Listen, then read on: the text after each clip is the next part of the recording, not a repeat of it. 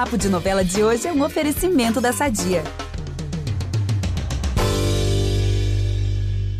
Natália, eu queria falar um pouco agora sobre maternidade, porque daqui a alguns meses eu vou estar com a minha Aurora no colo, tô aqui, gestante de primeira viagem.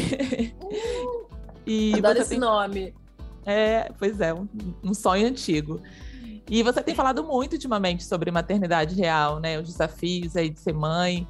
E aí eu quero um, um aviso aqui. Queria saber qual foi a sua maior dificuldade até agora. Eu acho que a maior dificuldade que é que eu tô, né, desde o início assim pensando é exatamente isso, é como a sociedade não inclui, né, a, essa maternidade, né? Como que eu toda hora eu fico perguntando assim, como que as pessoas fazem, sabe? Como que é? Como é que como é que faz? Porque todo mundo fala assim, ah, precisa de uma rede de apoio, precisa, mas é isso, né? Como é que como é que você faz, né? Como é que você, você tem que trabalhar e você deixa com quem? Então você é obrigado a deixar com alguém, mas então você sabe como é que é essa dinâmica, né? Eu fiquei essa dinâmica dessa organização, né? E, e essa coisa de você, aí você não pode dormir, então aí você fica exausta, tem que ter alguém, então tem que alguém dormir na sua casa para te ajudar. Então eu, eu, e realmente assim é, é preciso de uma. Eu liguei para todas as minhas amigas depois que eu que, eu, que a Eva nasceu, falou, como é que você fez? Como é que você está fazendo, sabe? Porque é, cada bebê é um também, né? Mas eu achei essa dinâmica, assim, muito pesada para ser, para para, sei lá, acho que uma pessoa sozinha, sabe? Uma mãe solo, entendeu?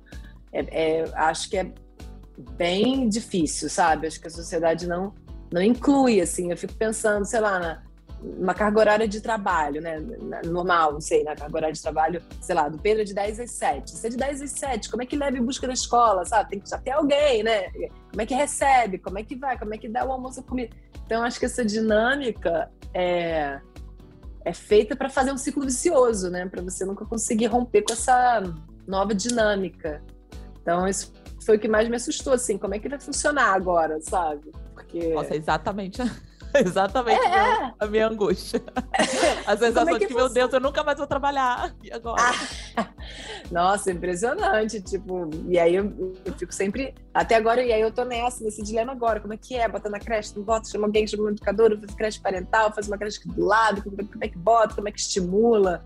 É, é bem. A gente não vive muito em, mais em grupo, né? Então é complicado, é complicado. assim, essa, essa dinâmicas, a gente está sempre pensando em como administrar a dinâmica nova que se instaura, né, da, na casa, Verdade. né? E como fazer isso de uma forma legal, de uma forma que você não explore os outros, né? Como fazer isso de uma forma que não gere um ciclo, né? Vicioso. Sim. Como, como ser de uma forma saudável, né? Acho que isso que é o mais me mas me assusta. Assim.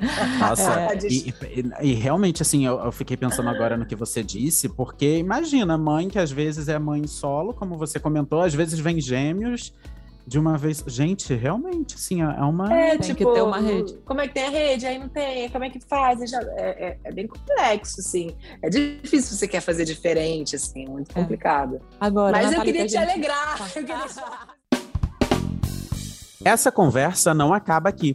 Para ouvir o papo na íntegra, é só voltar no feed do podcast Novela das Nove e procurar o episódio Malhação 2008, mais entrevista com Natalia Dill.